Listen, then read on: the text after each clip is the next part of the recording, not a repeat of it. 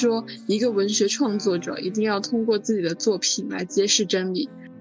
哲学首先是属于这个时代的，不同的时代有他自己的哲学。他们的哲学文字看起来那么平静，而他们的生活却是如此的疯癫。他说，自在就是外部世界，只有通过自为才能够获取意义。个性是以社会性为前提的，也是为了社社会性。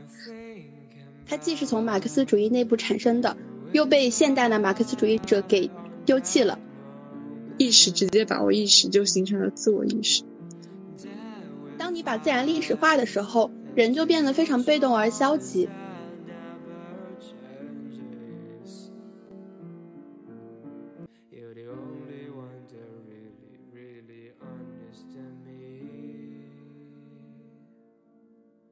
大家好，欢迎来到今天的优生优育。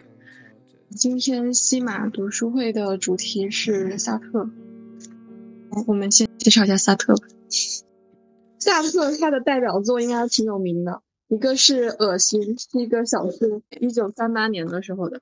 然后《存在与虚无》，一九四三年，还有《苍蝇》，这也是一个小说，一九四三年的。还有一个就是存在主义是一种人道主义，是一九四六年。存在主义人类情感是一九五七年，还有辩证理性批判，一九六零年出版了一个上册，到一九八五年的时候才出版了下册，中间隔了二十五年。还有共产主义与批评，一九六八年的时候，他的原生家庭比较复杂，我们先跳过。对他产生比较大的影响的是他的姥爷，他的姥爷叫做施韦泽，施韦泽对。子女的家教非常的严格，但是他跟孙子是隔代亲，所以他对萨特是宠爱到了一个衣来伸手、饭来张口的地步。他妈妈带他回到姥爷家生活之后，姥爷亲自教他学习识字、阅读，还有学习了古典钢琴。总而言之，他的家庭氛围里面就非常的高雅，家庭里面还对音乐和戏剧有很高的兴趣。这是他小时候在家的时候。中期的时候，中期就大概是一九二四年到一九四零年这个时间段。一九二四年的时候考进了巴黎高师，然后呢，他就去给学生补课，赚了很多外快，实现了经济独立。他最喜欢的事情是阅读和旅行。他当时其实还没有和哲学结缘，他跟哲学结缘要到读大学文科预科的第二年。当时是因为有一个老师叫做迪斯特。然后他就问学生一个问题，说什么是持续？他就布置了一个阅读作业，那个阅读作业就是去看《论意识》的直接材料。这个作品就是伯格森的。伯格森，我们后面那个现代西方哲学读书会的时候，应该也会一起读一下。我们上一期已经读了叔本华，但是还没有剪辑，不知道这两期哪一期先剪辑出来。读了伯格森这个作品之后，他就开始了自己的哲学思考。他就觉得说，一个文学创作者一定要通过自己的作品来揭示真理，向读者开启世界的丰富维度。而意识的材料、思想和感受的形成和消失，就是他一直思考的问题。他这个让我想起长颈鹿那句小说家名言：夏特觉得说，你要当一个真正的作家，你首先就要有这个非常深厚的哲学素养。所以他后来又去了德国留学。学了胡塞尔意识现象学和海德格尔的存在现象学。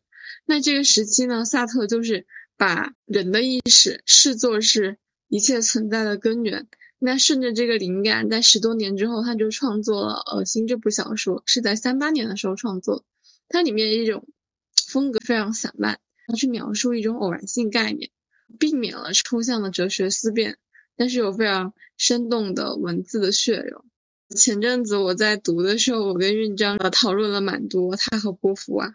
如果你去搜一些作品，比如什么《花神咖啡馆》之类的一些关键词，然后去看他的图书作品和影视作品，会发现豆瓣的评论上讲了非常多他们俩的故事，而且呢很炸裂。我们具体的故事就不展开了，我不知道讲讲完之后他能不能过审。我那天就跟韵章说，感觉他们都挺疯癫的。他们的哲学文字看起来那么平静，而他们的生活却是如此的疯癫。十五就说他们的哲学生活平静吗？他们的文字平静吗？我就说他们的文字读起来非常让人感动啊。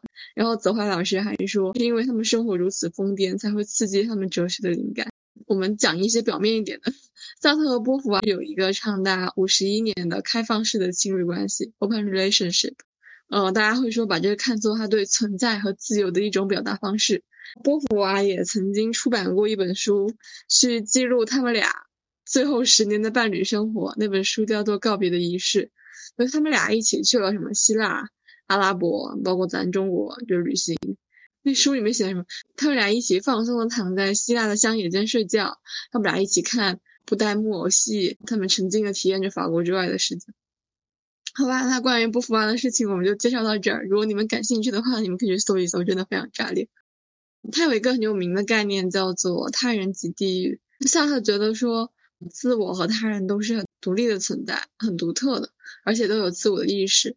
那个体为了确保自我的主体性，跟他人交往相处的过程中，会把对方变成客体，试图去实现对他人的控制。那自我和他人关系就是体现在对主体性的争夺里面。萨特援引了希腊神话中美杜莎的例子。美杜莎她惹怒了雅典娜，雅典娜就诅咒说：“你一切凝望美杜莎面孔的人都会瞬间变成石头。”那跟这个类似，就是自我和他人，他觉得你也是通过凝视来试图把对方对象化、客体化，把对方的存在变成石头，变成物体般的存在。所以他觉得说，他人即地狱，一个就是如果自我没有办法去适当的对待别人的凝视和评价。他人就会变成自我的地狱。另外一个是，如果自我没有办法适当的看待自我的根源和自由性，自我也会以一种类似于他人凝视的方式转变成自己的地狱。我觉得很多人纯粹的非常喜欢萨特，但是有很多人是因为他很重要，所以读了蛮多萨特。因为在现在西方哲学的这个考察里面，它一般也被归为存在主义这个行列嘛。我们知道考研是不考国外码的，但是如果你考哲学的话，你就很难避开西哲，经常出现在各种什么名词解释啊、简答形式啊。比如说，他会问你，你来把存在先于本质做一个名词解释，你来把他人即地狱做一个名词解释，你来把存在主义是一种人道主义做一个简答，你把意识和自由意识做一个简答。还有什么论述题？北大二一年的时候考过一个论述题，考的是自欺和坏的信念。我们喜欢它是因为它看起来很美妙，可能有很多人读它是因为它是一个高频考点。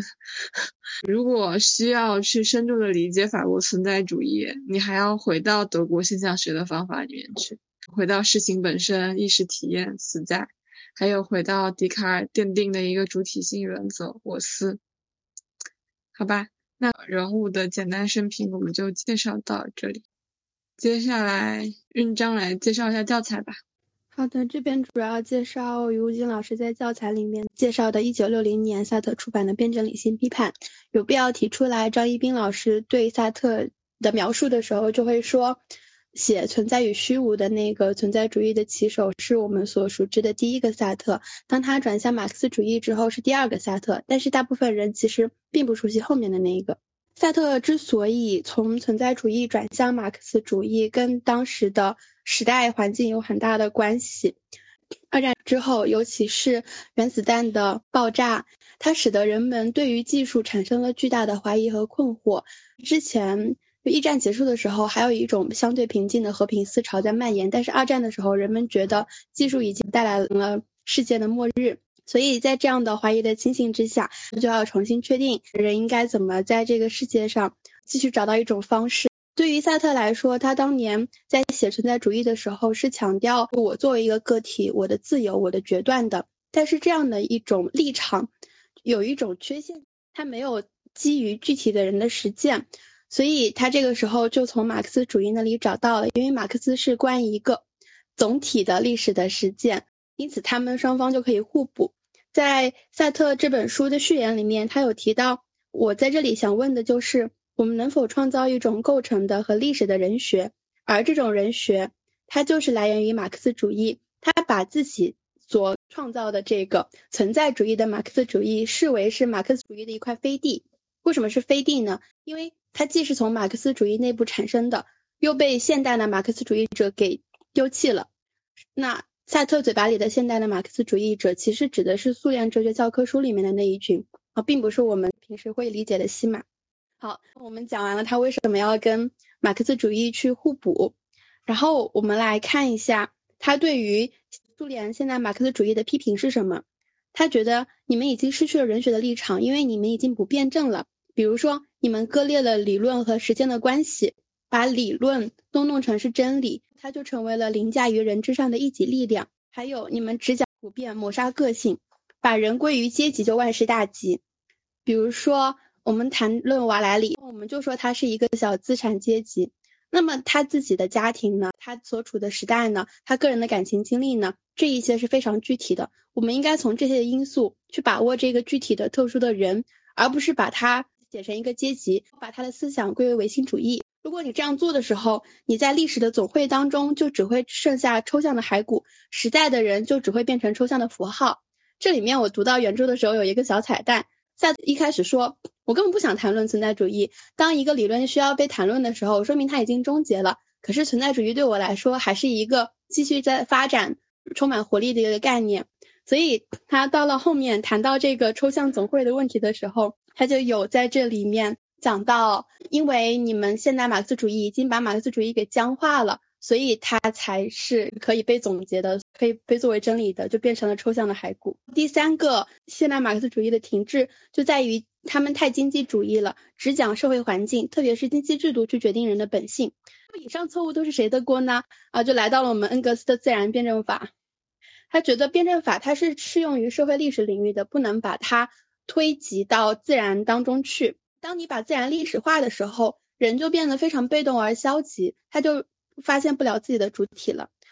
嗯，好，我们应该怎么改造马克思主义呢？首先要把辩证唯物主义和自然辩证法从马克思主义当中清除出去。萨特这里的辩证唯物主义这个概念也是自然辩证法的形而上的，就我们之前讨论过的恩格斯还有列宁他们那个。而他书写这本书的目的，就是为了确定辩证法的有效性，这是标题“辩证理性批判”的由来。那我们会发现，辩证法它已经是一个不言自明的东西，在萨特那个时代。但是我们要知道，辩证法或者说人学的真理，它其实就归结于总体化这个问题。社会的总体化要以个人的整体化为前提。再来就是我们在改造马克思主义的时候，需要把存在主义的主观性给填补进去。何为萨特的存在主义？其实刚河边也有介绍到一些。它这里面主要是继继承了海德格尔的存在本体论，它把存在分为自在和自为。如果我们用相对普遍的哲学概念去描述的话，自在比较接近于我们常说的客观世界，它对于萨特来说是那种外部的、荒诞、偶然的；自为接近我们平常说的主观意识，萨特觉得它就是不断变化的人的意识。因此，我们就可以在这里看到胡塞尔现象学的一个影子。它的出发点是反思前的我思，主观性它到底是什么？它就是意识的存在和它的变化仅仅在于自身，意识是第一个存在，是人的实存的基本结构，所以他就又提出了存在先于本质的这样一个命题。他说自在就是外部世界，只有通过自为才能够获取意义。这个跟列菲伏尔有点像，列菲伏尔有有谈到过，自然是被改造后的自然，只有和人的实践结合才有意义。梅洛庞蒂其实也讲过。外部的东西，它们的意义来自于我们的赞同。好，接下来他讨论了两个问题，一个是社会运动，一个是认识运动。在讨论社会运动的时候，他有谈到一个关系，赋予意义和被赋予意义者是同一个人。这里有一点绕，是怎么回事呢？人他首先是处在一个客观环境，因此他就被赋予了意义，被赋予了他的身份。他可以通过自己的计划去赋予自己意义，去决定自己的行动。他通过改造自己，决定自己的行动，就会赋予这个社会意义，就会改变这个世界。所以，他整个作为主观性表现的人的计划，会通过这个社会的可能性的领域，人通过实行自己的计划，会不断扬弃既定的社会条件，就是在主客观之间有这样一个，呃，经过了三个阶段的彼此互相作用的历程。而他的认识运动也是说了一个命题：询问者和被询问者是同一个。询问就是想要理解自身的对象，而理解就是把握全部的意向。这里到底是什么东西呢？就是在这个屋子里面有一个人去开窗了。只有当我自己也觉得屋子非常闷热的时候，我才能知道这个开窗者他行动的意向。那么总体化的辩证的研究方法，就是要把握客观环境的同时，要洞察人的主观性。关于如何把主观性填补到存在主义这个问题，我们就讲到这里。我们可以发现，赋予意义和被赋予意义者是同一个人，询问者和被询问者是同一个人，它里面其实都是一种主客体统一的思想。萨特想要重新解释人类发展史，首先他讨论了实践这个概念。实践就跟我们刚刚谈到的计划有一定程度的类似，人在客观环境的这个处境之下，通过实践。通过人自身的计划，经过那个客观可能性，走向那个未来。他把实践分为两个门类，一个是个人实践，个人实践体现了最纯粹的辩证法，这也是他一如既往的个人主义的立场。一个是社会实践，社会实践就比较惰性，个人因素越小，惰性越大。我们从下面他对实践集合体的分类也可以看出来，他这种惰性实践的这个观念。他说，实践集合体有以下几种。首先是群，他们是完全惰性的，是完全受环境支配的。比如说，一群等公共汽车的人。再来是集团，集团就有不同程度和不同层次了。最先是融合的集团，他们以共同的对象作为目标，比如说一起攻打巴士底狱的人。但是这样的一些集团，它往往是非常短暂的，很容易就分散了。那接下来会变成有组织的集团，他们会不同程度的接受权威的支配。当人们彻底的接受最高权威的统治，也就是进入一个官僚国家的时候，你就由最一开始那种有非常明确的个人目标汇集而成的融汇的集团，走向了一个制度的集团，它是完全惰性的。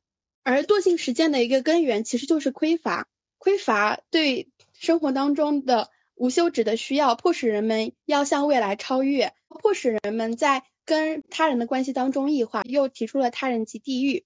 啊，以上就是余物金在教材里面关于辩证理性批判的一些大致的介绍。嗯，在辩证理性批判的第一节马克思主义和存在主义当中，赛特讲到了关于哲学范畴的问题。他说，哲学首先是属于这个时代的，不同的时代有他自己的哲学。哲学它不仅会表现为社会的总运动，还会作为当代的人的文化中心。他就觉得没有那种大写的哲学，总体的哲学没有那种放之四海而皆准的真理。每一个哲学，它最有生命力的时刻，就是它推动社会运动、对社会做出批判的时刻。那样的哲学才是属于这个时代的哲学。哲学还是属于上升阶级的，上升阶级通过哲学去获得自我意识，然后上升阶级对他的时代和世界的立场和方法，就是他们那个时代的哲学。这种哲学，它会作为整个。知识汇总起来的指导性的总纲，随随着时间的过去，所有这些知识当中非常具体的细节就会弥散了，但是这个总纲它却保留了下来，作为一个将死的观念存在。嗯，就到这里。嗯，好的。我觉得我可以联系德国古典聊一下。我们上课的时候，老师说。德国古典哲学从康德、费希特、谢林到黑格尔的思想发展，它的主要线索就是康德留下了一个物自体和人类认识的二元论的思想。演变的线索就是康德讲了一个物体和意识之间的分裂关系，甚至有人觉得康德的自我意识和物自体是对立的。用我们上一周读的叔本华的话来说。康德的自我也是跟物自体一样是没有办法用理性来说明的东西。虽然康德对笛卡尔进行了批判，但是批判的并不是二元论，而是自我意识的概念。他觉得说笛卡尔的自我意识啊依然是经验性的，所以康德就把自我上升到统觉，把它看成是所有知性统一性的前提条件。他觉得自我是一个理念，而不是一个实体。那康德就反对以往的实体论，觉得说本体只能运用于现象，不能和现象脱离。那康德的自我概念就是理性自我决定自己，等于一个自由的概念，不受感性的影响。这也是后来黑格尔发展的实体的自我否定的概念。所以说，康德没有看到主客体的统一关系。那费希特他就把物自体归为自我意识，就类似于一个马克思的人化自然的概念，自然会把人的理智的方面完全发展出来。而自我创造非我，它就是黑格尔的实体，它就是能动的实体，它的本质性是否定性。后来到了萨特这里，他就觉得说意识是纯粹的虚无。而意识的本质就是我。不过，其实当然，黑格尔他并不觉得意识是虚无的，他觉得自我是运动的具体的有内容的东西，可以把自己对象化，丰富自己，最后呢，把自己给它实现出来。这个部分可以作为一个补充。我们可以再跳一下中间的一个论证，再来聊另外的一个话题。历史上关于这个唯一之论的争论，这个争论其实一直都非常多，但这个是从笛卡尔以来就存在的。笛卡尔的理性主义里面，他的理性的含义是非常广的。他觉得说决断就是要把理性变成现实，是不可捉摸的。黑格尔就觉得说意志它不过是理性的实践态度。理性里面要把自己变成现实的那部分就是意志。克尔凯郭尔觉得说，孤独的个体不可以还原到一般的理性，它就接近于斯蒂纳的绝对的唯一者，绝不可还原到他人社会上，是一种对个体价值的绝对捍卫。那马克思在《德意志意识形态》里面也对他进行了批判。所以为什么萨特会说马克思缺少人的控场？就是说马克思他不太关心个体的人，马克思。不像科尔凯郭尔通篇讲个体的绝对独立性、个别性，马克思觉得说个性是以社会性为前提的，也是为了社社会性，所以这就是他跟斯蒂纳、跟科尔凯郭尔完全的不同。那这个个体和他者、个体和社会之间的关系，也是除了上述我们讲的这个决定论和唯一之论的争论之外的另外一个非常重大的话题。萨特他不想放弃对。人个体性的承认，这个可以引申到对经典自由主义的批判。批判自由主义开始就幻想人出生在世上就是孤立的个人，所以人类学家就会站出来反对自由主义。自由主义是现代社会的主要奠基者，某种程度上，马克思、黑格尔都可以看成是自由主义者，只是他们强调的自由的含义不同。但是从传统等级制人生的依附性意义上来说，社会的转型按照传统和现代的划分来看，传统社会重要的一个因素就是人生的依附性、绝对的支配性。现代社会强调的是个体的解放，而自由最初的含义就是承认个体的自主决定权和选择权。我们下面的话可以聊一下，我们从那个卢卡奇的呃历史阶级意识，他的历史阶级意识开篇的时候就论述了主体是无产阶级。但是无产阶级又是资本主义世界这一客体的一部分，那么我们要怎么去确定这个无产阶级的主体地位？因为无产阶级直接进行主客体之间物质交换，也就是劳动，所以它相对物来说是主体。但是它作为这个资本主义世界的一部分，是作为客体被资本主义世界所在生产的一种劳动力，那它相对于这种能动的主体来说，它就是一种物。那无产阶级就既是主体又是客体，既不同于客体又在客体之中。所以在康德的主客体辩证法，在康德意义的主客体关系里面，都会出现齐泽克所说的盲点，这个是理论自身所带有的缺陷。齐泽克就力求把拉康精神分析的主体统一起来。拉康觉得说主体永远是不可能完成自己的。他就把人的内在性分成三个方面，需要借助想象才能构造自己，同时又需要借助符号或者象征，除此之外还要借助不可把握的实在才能把握住自己。那主体就被瓦解在三重结构之中。拉康之所以被划分为后现代主义，是因为他认为自启蒙运动以来的自我意识的主体概念是不成立的。实践哲学从人本主义到结构主义。再从萨特的主体实践理论到结构主义对主体的结构性的认识，一步步的就把主体的概念给瓦解了。后面还有一些我们可以引申到结构主义或者是精神分析学派。等到我们读到那个部分的时候，我们再继续说吧。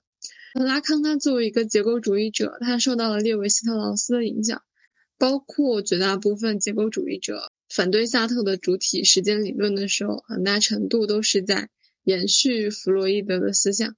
那拉康就曾经公开宣称说要回到弗洛伊德。他的最核心的思想和尼采一样，对现代主体的批判，批判主体理论的内在逻辑是靠攻击自己来实现自己，通过否定来肯定自己，攻击消灭自己才肯定自己。所以，主体意识内的两种结构包括了生的本能和死的本能，两者相互依存。那人格的建立就必须依靠这种双重机制，也就是人格里的攻击性和求生的本能。我们上次聊梅洛庞蒂的时候，其实也聊了现象学对存在主义还有对后结构主义的哲学家们所产生的影响。我们上次应该有聊到说，梅洛庞蒂、萨特都对现象学有自己的理解，但是学界会觉得说，萨特对现象学的理解已经不属于现象学的领域之内了。而至于梅洛庞蒂的话，会认可他对现象学的解释，所以相对而言，他后期的思想会比较重要。不知道上次有没有聊这个认识论的问题之一，我们可以聊一下。呃，按照胡塞尔的说法来说，整体上的认识和一切中化的对象世界，就我们上次应该有聊到一点点。就这是一个本体论的问题，思想和物质到底是什么关系？如果说物本身没有思想，没有精神，那你要去怎么去？看待宇宙的光信号，或者说射线里面的编码，所以谢林说自然是暗雅的理智，那你要怎么反驳他？所以这个问题就是真理的基础是什么？认识凭什么就能够切中对象？是因为对象它里面有可以认识的成分，还是人的认识成分就是来自对象本身？那胡塞尔就把它还原为认识之所以能够认识对象，是因为人的认识可以直观本质。那这里就又有另外一个问题：认识凭什么能够一下子抓住真理的本质？胡塞尔就说，因为二者是自动统一的，是直观的统一，是没有办法再进行解释的。也就是说，人的直观不但能够把握对象世界的个别，而且还能够把握其一般。萨特对此就进行一个总结：现象就是本质。为了克服传统哲学的二元论，克服从现象背后找实体的一个路线，从而去除形而上学。不过这只是哲学的过渡阶段，到了后结构主义阶段，比如说拉康、德里达、德勒斯这些人，哲学的思想又发生了变化。这些后结构主义者的思想是从叔本华、马克思、尼采这些人开始的，那他们的思想大体上就都有那些直接统一的想法，直观就是直接看到的，意识直接把握意识就形成了自我意识。我们前面聊到了胡塞尔。其实还可以聊一下主体的概念，这个主体从何而来的问题。我们下一个星期会讨论阿尔都塞，阿尔都塞会觉得说主体是被质询出来的。那跟埃尔都塞同时期的结构主义者列维纳斯，他就非常反对萨特的这个观点。萨特的观点就是个人主体参与社会群体实践，进而创造社会。那他反对就是说。他认为社会或者个人的主体背后都存在着某种符号结构、语言结构，所以主体是被构造出来的。这就是颠覆自我意识概念的理由。结构决定论，它大体上会导致人成为人不取决于人的意识，或者说社会的形成不取决于某个个人的主观意识这种理理论结果。那它跟萨特的这个理论其实是有巨大的区别的。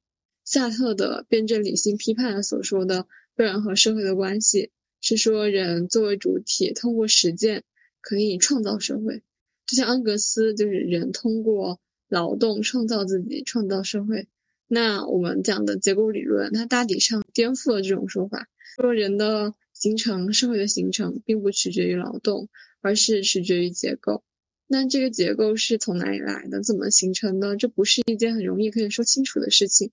那对此，斯特劳斯他试图给出一个结构的形成过程，去解决传统所关心的从自然的动物状态到人的状态的转化过程问题。而胡塞尔的意向性理论意图去阐释清楚意向活动是如何构造意识活动对象的，但实际上他对意识的研究客观上也为自我意识概念的批评提供了一个一个基础吧，可以这么说。萨特式的新主体理论，它是一种能动的非同一性的主体理论，它跟黑格尔相关，但是并不完全等同于黑格尔，没有所谓的与课题统一，就包括马克思的人化自然，可以简单的这么概括。那非统一是什么呀？是那个萨特的新主体新主体理论吗？后面讲到那个现代西方哲学里面。也有一章关于萨特的，我觉得我们后面可以讨论一下主客体同不同意这个问题是一个特别大的问题。哎，没事，我就探讨一下，就是萨特说理性它肯定不是思想的一个简单整理，而是认识和存在的某种关系。那么我们就要问了：历史总体化和总体化的真理之间的关系，这种关系在认识和存在之中，如果是一种双重的运动的话，我们就可以称之为理性。我当时反应了半天，萨特他是不是想说，所以理性就是主客体在认识和存在当中的统一？在萨特眼中的历史的总体化是不是一种客观？它的总体化的真理是不是可以简要化为一种主观？我感觉你这个问题跟我们刚才讲的非同一性好像还不是同一个问题。我刚才讲的那个新主体理论，它讲的就是主体的能动性和非同一性，它跟黑格的思想有联系，但不是完全相同。因为在这一点里面，主体和客体它不是完全统一的，所以它就跟黑格的哲学不一样了。它的观点跟那个马克思的人化自然也有区别。它的主体理论会更加的重视主体的能动性。呃，独立性、主动性，而不是主体和客体或者和自然性之间的统一或者融合，就它会更强调个体主体的自主性和创造性，跟传统哲学里面的那种主客体相统一会有很明显的区别。哦哦，好好，我大概知道了。我看看你这个，理性不是思想的简单推理，而是认识与存在的某种关系。他是不是想说，他理性不只是逻辑或者思维结构的一个体现，就是它不是一个思维结构体现，它是一种理解和连接个体内在世界和外部现实的一个方式。那他这样的话，理性就变成了一个连接主观和客观、内在与外在的一个桥梁，而不只只是那种对信息的分裂或者排序。所以他看到的就是。理性作为存在或者认识过程里面的主动和动态要素。然后我来看一下你这个，这是萨特的原文吗？还是是萨特的原文？从来没有人，连那些经验主义者，把我们的思想简单的整理叫做理性，不管是怎样一种整理。对于一种理性主义说来，这种整理应该重新产生或者构造出存在的秩序来。这样，理性就是认知和存在之间的某种关系。从这个观点来说，如果历史的总体化和总体化的真理之间的关系应该能够存在，如果这种关系在认知和存在中是一种双重的运动，那么把这种变动不居的关系叫做理性是正当的。我的研究的目的就是要确定自然科学中的实证主义的理性是否就是我们在人学发展中所发现的理性呢？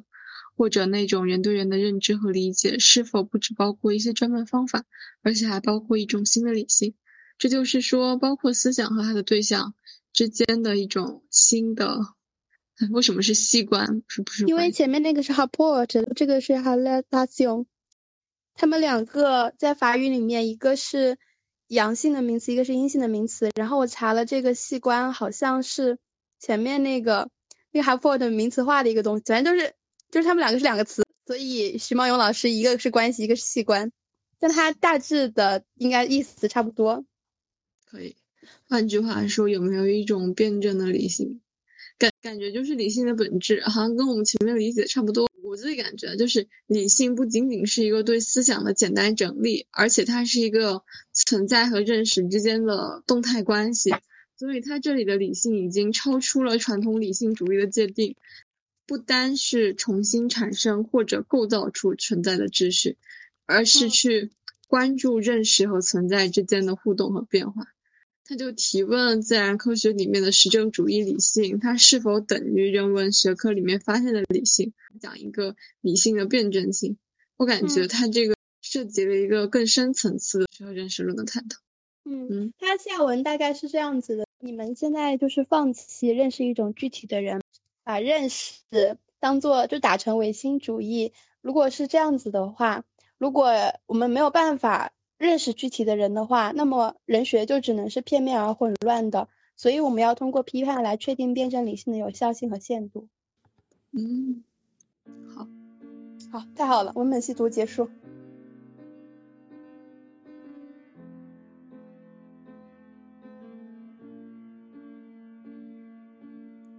You say that i was the light sky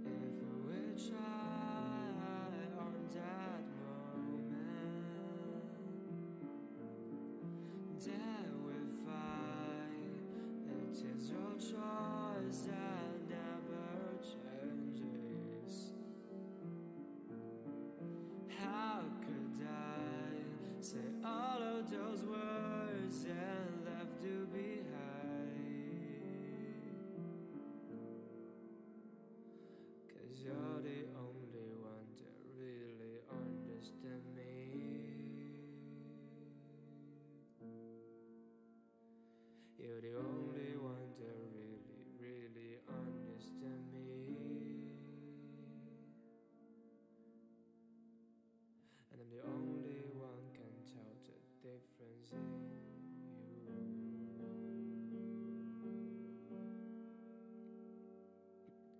So this is the last time that I share music with you. The songs are dollar box, the mystery never pry.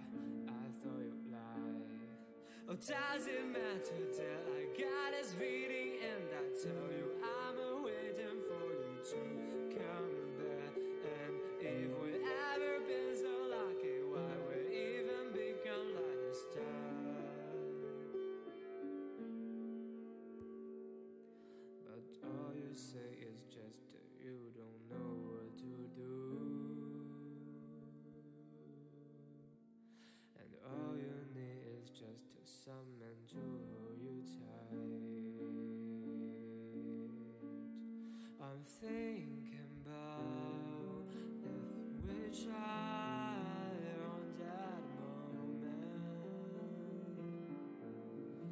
terrified.